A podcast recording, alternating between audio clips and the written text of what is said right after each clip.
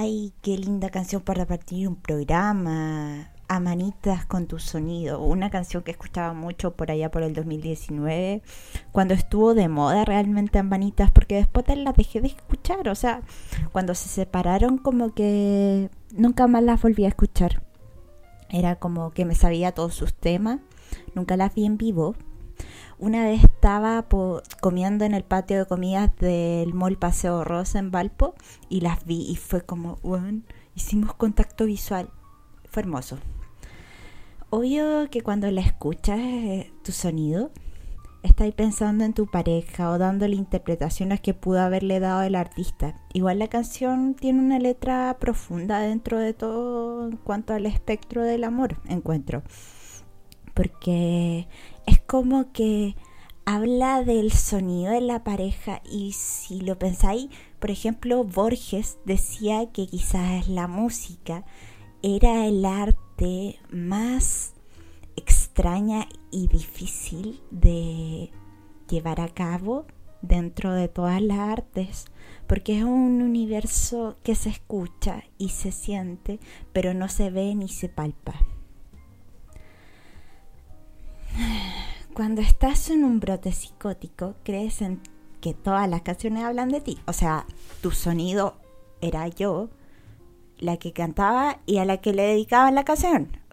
Era como que yo le dedicaba esta canción a mi al chiquillo que me gustaba en ese momento y también sentía que la sentía en este delirio y no sé, pues, en mí tú impregnas luces que se caen en mi cama. Y es como que yo me veía el video y me imaginaba que todo pasaba en mi pieza. Terrible, weón. Y por alguna razón la vida del artista en cuestión se entrelaza con la tuya de alguna forma sin motivo aparente. Por ejemplo, las amanitas, no sé qué monos pintaban en el delirio, pero estaban ahí. O sea, sí, la desconexión con la realidad te lleva a crear mundos imaginarios con los recursos disponibles y que sean de tu gusto estético. Ahora chicos, vamos con la data dura porque partimos muy sensibles, muy, muy cariñositos, encuentro. no, está bien igual. Pero antes de pelambrearme, vamos a ir con los datos que yo sé que a ustedes les interesan como instruirse en salud mental. Hoy a todo esto quiero hablar un poco de que el capítulo 1 fue un éxito entre mis amigos y entre conocidos. Pero, bueno, repercutió en, en mi intranet de redes sociales, así que con eso quedo satisfecha. No está para ser un blogger o un Instagram, pero vamos camino a la gloria, chicos. Así que eso, vamos con la dura. Un brote psicótico es una alteración mental temporal en la que la persona pierde el contacto con la realidad y es incapaz de distinguir entre lo auténtico y lo que no es auténtico. Se considera brote psicótico algo que dura como mínimo un día y máximo un mes. Se considera que ocurre algo de forma poco habitual, pero suele ser una alteración mental relativamente común. O sea, no le va a pasar a todo el mundo que tú conoces, pero hay un porcentaje, más o menos un 3% de la población, eh, tiene un brote psicótico en su vida. Ahora, ¿Por qué se produce un brote psicótico y qué síntomas acarrea? Durante el episodio psicótico, la persona que sufre puede tener alucinaciones o delirios. Por ejemplo, pensar que las personas que te cruzan en la calle te envían señales telepáticas o te están observando para matarte. Obvio que todo se distorsiona y es muy real. Partamos con mi experiencia, que es lo que yo más conozco. Miren, ah, ¿cómo parte esta historia ya? Yo estudiaba en la Chile el año 2019. Campus Juan Gómez Milla, vivía en Ñuñoa y tenía una vida relativamente ñuñoína, ¿ya? porque de cuna siempre tenido una influencia cultural como del estilo ñoñoíno. Entonces, no sé si es bueno o malo, pero comer lo, lo más organic, that girl style en la casa fue de siempre. Cuidar a los animales y escuchar Charlie García era pan de cada día, entonces está bien. Pero después como que se formó un poco la cosa con el tiempo y ahora la ñuñoización mutó algo muy raro que francamente solo es motivo de meme, pero no quiero entrar a profundizar en problemas sociológicos, no es mi área. El tema es que he estudiado una carrera humanista y... Pero yo de región, media piolita, pollita también, y con aspiraciones de convertirme en comediante. En mi estadía en Santiago, ese era mi sueño. Todavía lo es un poco, pero en ese momento era todo lo que yo quería hacer claramente eh, con todos estos factores entre medio no tuve incidencia social en lo que es Juan Gómez Milla. O sea, imagínate, región, eh, no interactúa, quiere ser comediante, habla una tracalada de weas todo el día. No, gracias. Me alejé completamente de aquello que juré destruir en mi adolescencia, porque es lo que correspondía y eso me llevó a no establecer vínculos sociales íntimos con nadie durante cuatro meses. Ir a ver stand-up sola todas las noches no cuenta cómo tener vínculos sociales, ¿ok chicos? La cosa es que esa soledad en la ciudad capital me fue carcomiendo y deprimiendo mucho, lo que me hizo abandonar la carrera y volver a mi casa en Valparaíso. Fue todo muy dramático, sí, o sea, abusos de la microdosis, de lo que es la marihuana, no mantenía me mantenía en estados muy estéreos en el mundo, como estoy, no estoy, dónde estoy. Entonces nunca estaba del todo presente. Y era fome igual. microdosis, la patúa. Me fumaba como un a la semana y eso para mí es una chancha. La cosa es que iba el día y y bueno, la cosa es que iba al día, no sé, vivía el día a día y llegó mi cumpleaños en mayo, soy Tauro por, por los interesados y cumplí 20 años. Me dio una crisis, la crisis de los 20 le llaman, no, pero me dio una crisis depresiva terrible. Y el día anterior había ido a trabajar porque había conseguido una pega porque ella había renunciado a la carrera. Entonces dije, ya me la voy a valer por mí misma, soy chora, soy chora. Y al día siguiente me había levantado tarde, entonces no había ido a la pega porque el primer día de la pega fue horrible. Y ya había perdido la pega porque como no fui. Y la cosa es que me levanté fumándome un pito porque eso es la única hueá que sabía hacer. Y con un deseo de acabar con mi vida de forma inminente. Fuerte, onda. No sabía cómo, ni cuándo, ni dónde. Pero la cosa es que lo único que quería era suicidarme y me imaginaba todos los escenarios posibles. Llamaba a mi mamá llorando y comentándole mi estado de ideación suicida. Y después más o menos al final del, día se me había pasado. Pero decidí volver a Valparaíso. Entonces boté mis cosas a la basura para no hacer el flete e irme con lo justo. Boté prácticamente toda mi ropa, mi maquillaje, mis productos de skincare, mi guitarra, mis lápices y cuadernos de la U. Todo, o sea, todo lo boté a la basura. Me fui a la chucha, bueno. boté todo, así estaba en la mierda. La cosa es que después con lo justo en una maleta y una mochila y todas las cosas que dejé en la casa, eh, que dejé unos computadores, poco de ropa, creo, no me acuerdo. Pero que una weá en, el departamento que arrendaba. Y, y me fui con una maleta y una mochila a Valparaíso. Entonces decidí irme a las 9 de la noche, un día de semana. Llegué a Estación Central a las 10, ponte tú, y no alcancé bus. Así que me fui a esos transfer de mierda que sale 10 lucas el viaje y llegué tipo 2 de la mañana a Valpo. caminé hasta mi casa porque no tenía plata para tomar locomoción. Así que al terminar a mi casa con mis cosas, llegué súper tarde, llegué como a las 3 más o menos a mi casa. La cosa es que le había enviado un mensaje a la arrendataria de la casa en ese momento porque habían dos arrendatarias en la casa que mi mamá arrienda. Entonces, habían dos. La cosa es que, cuando llegué y ella lo vio, fue, era, eran como las 5 de la mañana más o menos. Y yo mientras esperaba que me abriera, me estaba fumando un pito en la entrada, bueno, terrible. La cosa es que ya, toda hola. 5 de la mañana me abre la puerta, dejo las cosas en la pieza y me duermo. Ese es el inicio de todo.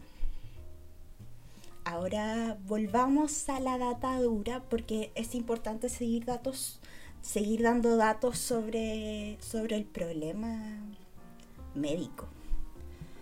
Cuando se está en este estado, el cerebro funciona a una velocidad brutal a la hora de convertir absolutamente cualquier mierda en una señal trascendental.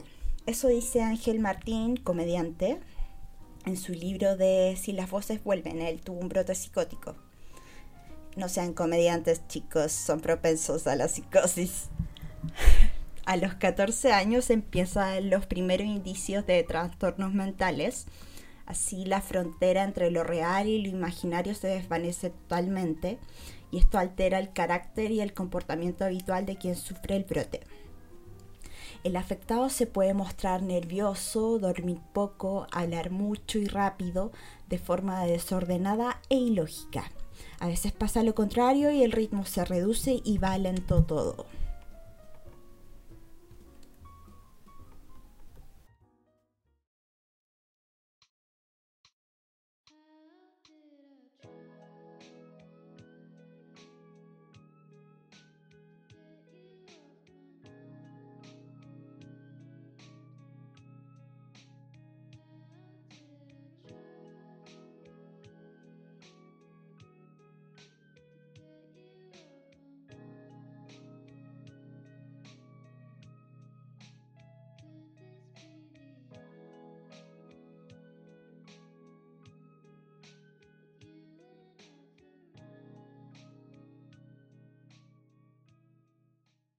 Esta canción de Cleiro era mi mod del día, donde yo estaba todo el día así como aletargada con el efecto de la marihuana.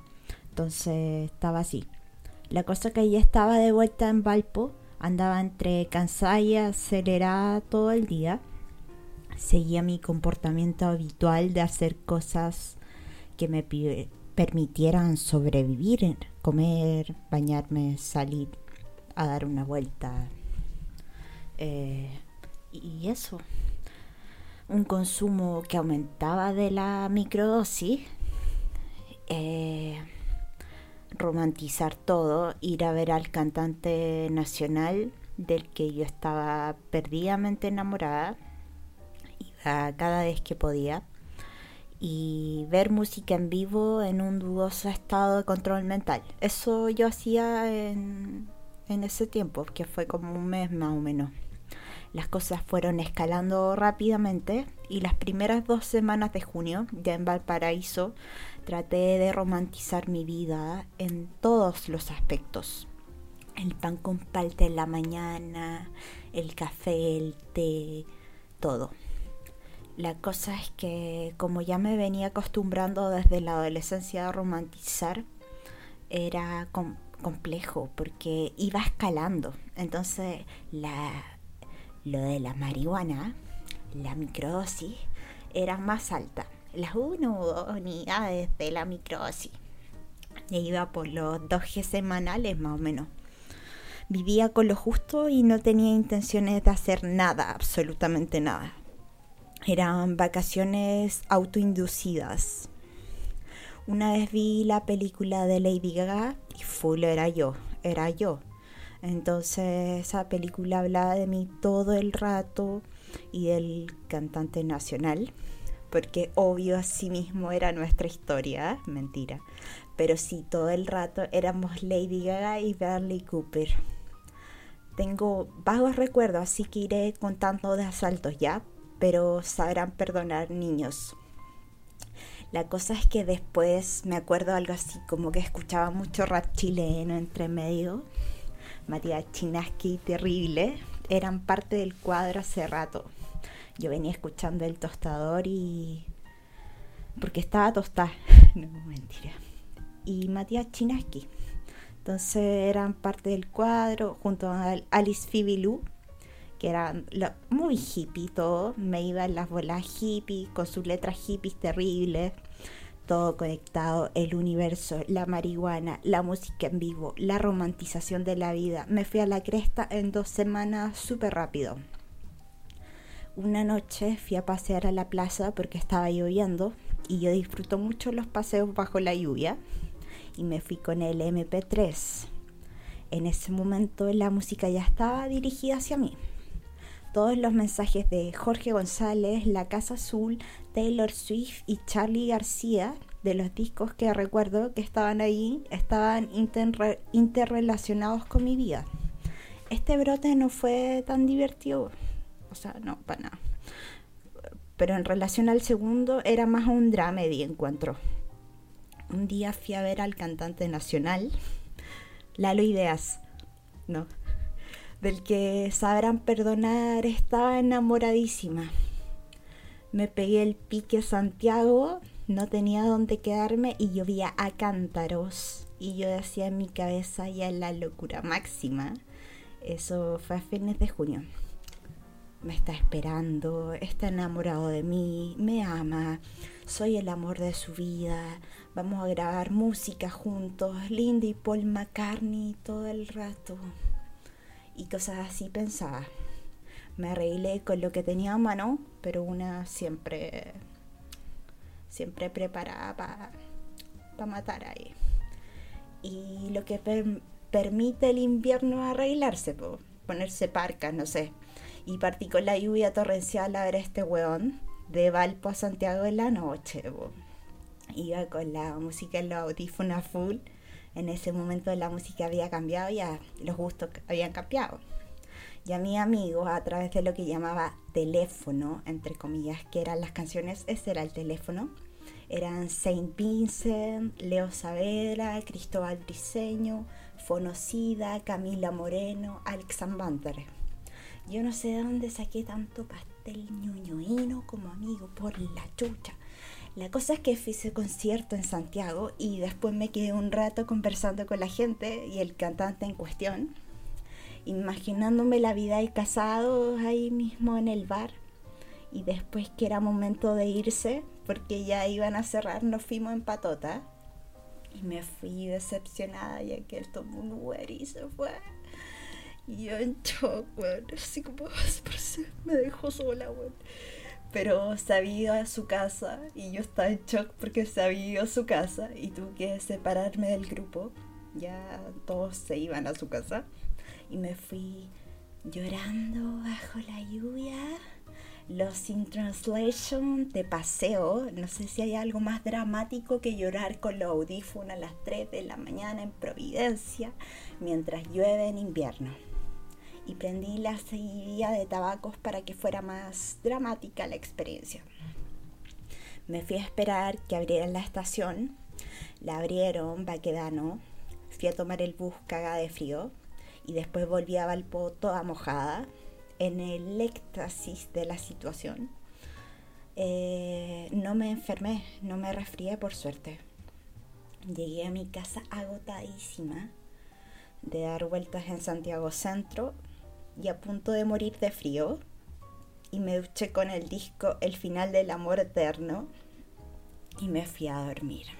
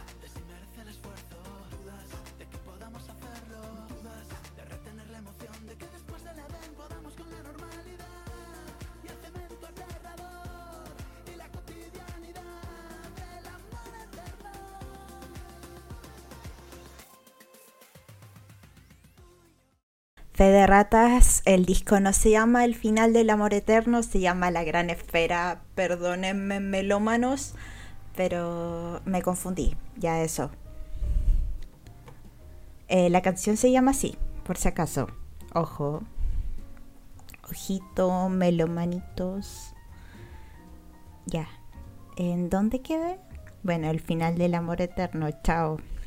Después desperté la noche porque dormí todo el día y comenzó el desorden. Luego de esta experiencia delirante en Santiago, estaba convencida que cantante, Lalo Ideas, no. Estaba enamorado de mí y busqué todos los medios para llegar a él, a él a través de mi delirio. Me hice experta en todo.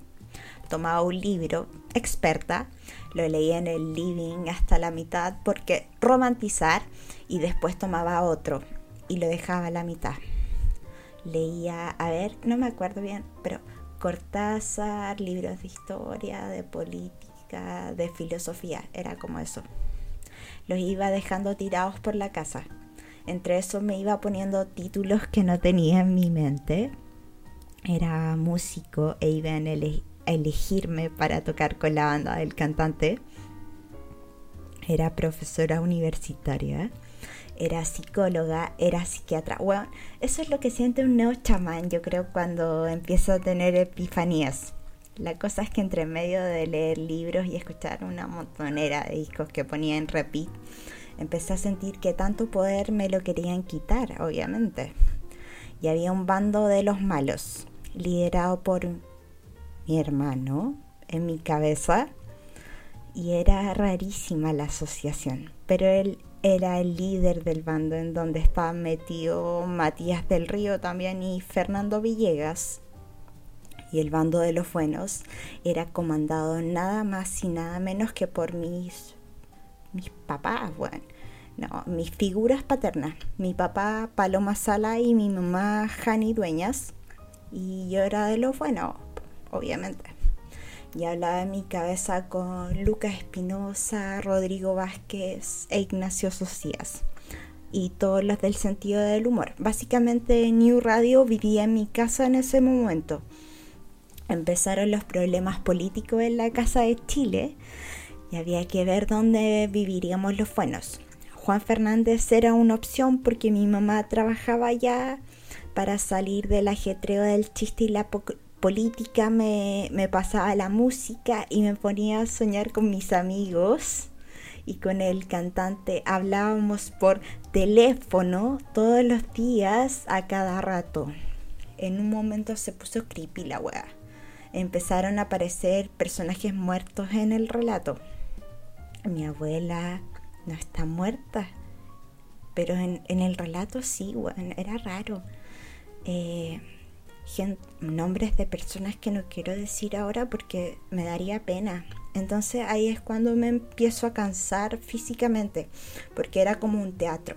Tenía que entrar en el personaje del, del muerto o de la persona aparentemente muerta y espiritualmente con mi cuerpo entraba este espíritu muerto en mi cuerpo y yo me cambiaba de ropa para interpretarlo. Era todo un gran teatro. Hasta que me olvides y me rompa mil pedazos, continuar mi gran teatro. Hasta que me olvides. Esa dinámica en la que la casa se convertía en la constitución de Chile un estudio radial en mi cabeza duró dos semanas. Yo había roto el computador tipo video de Blank Space. Cuando Taylor rompe el auto del gallo, ¿te acordáis? Que va con, con, el palo de golf a romper el auto. Ya, con esa intención cinematográfica yo rompí el computador en mi patio. Y no me acuerdo qué hice con mi celular, pero me acuerdo que el día antes que se estaba acabando toda la weá, fui a dar un paseo a las torpederas y tiré las llaves y el celular al mar, parece. Weón, Ahí mis mejores amigos eran Bombalet y Elliot Smith al mismo tiempo. También Felipe Abello a veces, para aliviar la carga de los dos guanes. El día previo a que se acabara todo, fui a la casa del cantante en la noche a dejarle unos regalos a las 12 a.m. incomunicada. Me tuve que quedar ahí porque estaba agotada, no era capaz de seguir caminando y ya no comía ni dormía. Entonces, bueno, el relato cantante es largo, así que ahí en el siguiente capítulo les cuento cómo va ese tema y los años de pensión en terapia que me debe, ¿ah? No, no, no, todo, todo bien ahí. La cosa es que volví a Valpo desde Limacha el otro día y me fui a la casa para seguir salvando Chile, pues si, si eso yo me dedicaba en ese tiempo, oye. Y mi casa, que era un despelote, tenía libros, discos y ropa también a medio quemar, no sé, en el patio y mojada también por la lluvia del invierno. No tenía comida. Solo atiné, a quedarme pensando en el pasillo porque no sabía nada más que hacer y todo era como una red social gigante en mi casa, en mi cabeza. Los pájaros, las palomas, los gatos, la gente que veía en la calle se transformaban con la voz en mi cabeza que yo elegía. Pésima. Y bueno, me quedé ahí escuchando las voces y llegó mi hermano de la nada porque yo estaba incomunicada, él solo llegó a la casa, él no vive conmigo en ese momento y llega. Y ya yo no supe qué hacer porque era el enemigo, así que yo me empecé a dar vuelta a pata pelada por el pasaje, a llorar, a hablar sola, a entrar en crisis, hiperventilarme y calmarme. Todo eso al mismo tiempo y como era el set de New Radio, todo era una gran broma en mi cabeza. Entonces para mí fue The Final Joke, como el Joker. Le inventé que me quería suicidar y que por favor me llevara al hospital. Fuimos al atardecer, ya se estaba haciendo de noche. No recuerdo las condiciones en las que habré estado, ya no me acuerdo, pero fuimos. Les dije a los encargados que tenía ideación suicida, me reía mientras lo decía y me reía sola en los pasillos del hospital hasta que llegó la noche y lloré toda la noche entre que dormía y lloraba. Mi hermano estaba en otro sillón durmiendo con un contorito que había dejado tirado en el despelote de la casa. Luego estuve un mes internada en el hospital bajo el efecto de un antipsicótico muy fuerte y en cantidad excesiva para mi cuerpo que se llama olanzapina. Entonces estuve aplanada emocionalmente todo ese tiempo y posterior. Eh, o sea, cuando salí del hospital seguía aplanada emocionalmente. Y dormía todo el tiempo. Dormía la mitad del día, 12 eh, horas diarias en el hospital me quedaban atifos del brote, entonces yo seguía como mi mundo extraño, pero a la tercera semana ya estaba más consciente, pero muy angustiada por todo el medicamento que me hacían tomar. Dormía caleta. Algunas de las causas que provocan la, la psicosis es la esquizofrenia y el trastorno paranoide.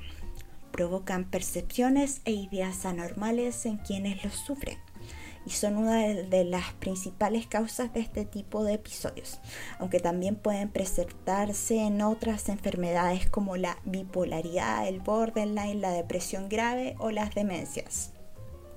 Pero a veces pasa sin que haya un trastorno mental antes.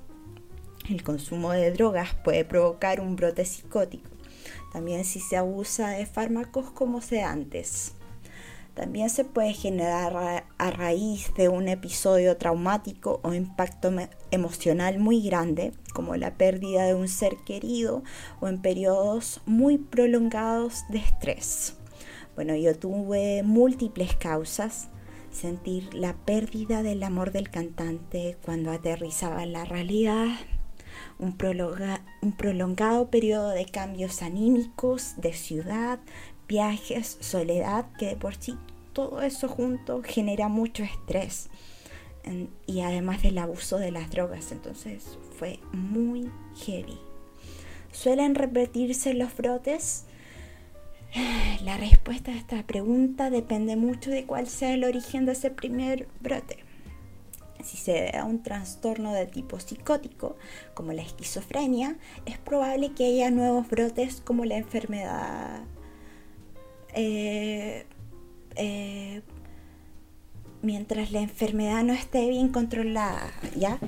O sea, mientras no te tomes los medicamentos y no tengas un estilo de vida saludable, es probable. En estos casos, además, cada nuevo brote provoca daños a nivel cerebral que empeoran el pronóstico del trastorno que los causa. De ahí la importancia de que el tratamiento de los trastornos mentales sea precoz y adecuado en cada caso. Si la causa no es una enfermedad, sino el consumo de drogas o estrés emocional, una vez superadas ambas circunstancias, no tiene por, qué generarse un brote. O sea, se puede vivir sin, un brote después del primero. Si uno es eh, eh, sano y cuidadoso con el tratamiento. Signos previos de alerta. Aunque no siempre es posible anticiparse un brote psicótico, a veces aparecen ciertos comportamientos los días previos que pueden hacernos sospechar de que algo extraño pasa. Hay tendencia al aislamiento y el afectado puede dejar de ir a trabajar o estudiar. Otro de los síntomas previos es dejadez en la persona.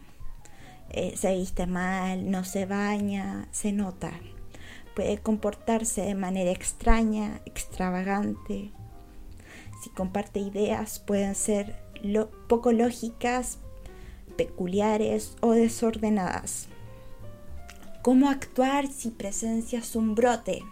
Ante todo, importante mantener la calma, hablar con el afectado de manera suave y pausada, mensajes sencillos, fáciles de comprender, procurando no discutir ni gritar, por favor.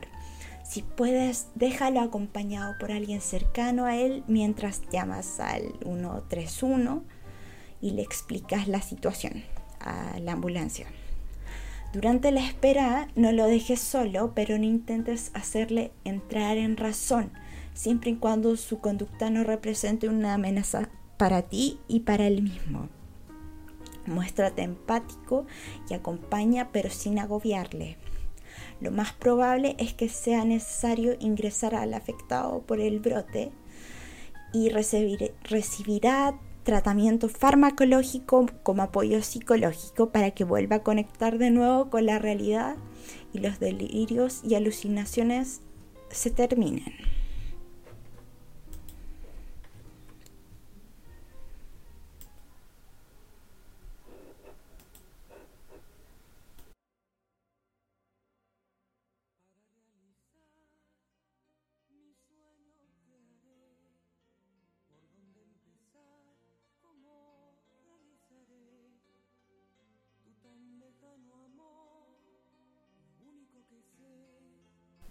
Bueno, mis niñas preciosos, eso sería todo por hoy.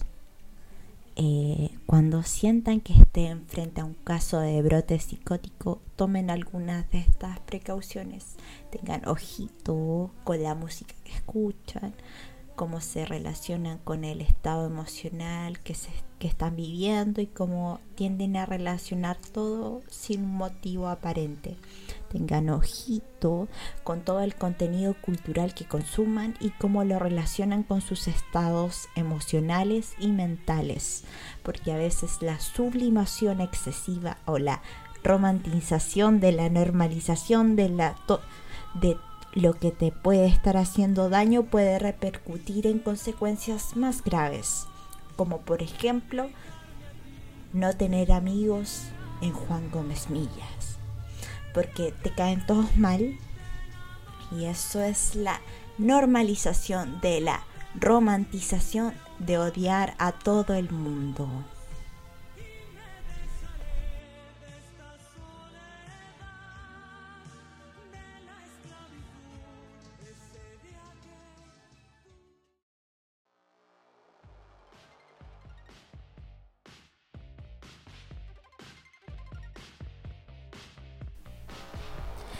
Capítulo tuvo mucha música. Bueno, yo estudio música, entonces me encanta. Pero bueno, básicamente fue porque así fue el brote, con mucha música. Entonces me despido con la canción de mi mejor amigo, Alex Banter, que me recuerda a mis 15 años porque full odiar a todo el mundo. Ya no tanto, pero a veces lo siento, lo siento en el corazón, esta canción me resuena. Entonces los quiero, los quiero. La comunidad de radio escucha, se está creciendo, así que espero que sigan escuchando las historias de esta persona con 85 años en un cuerpo juvenil. Chao, besitos.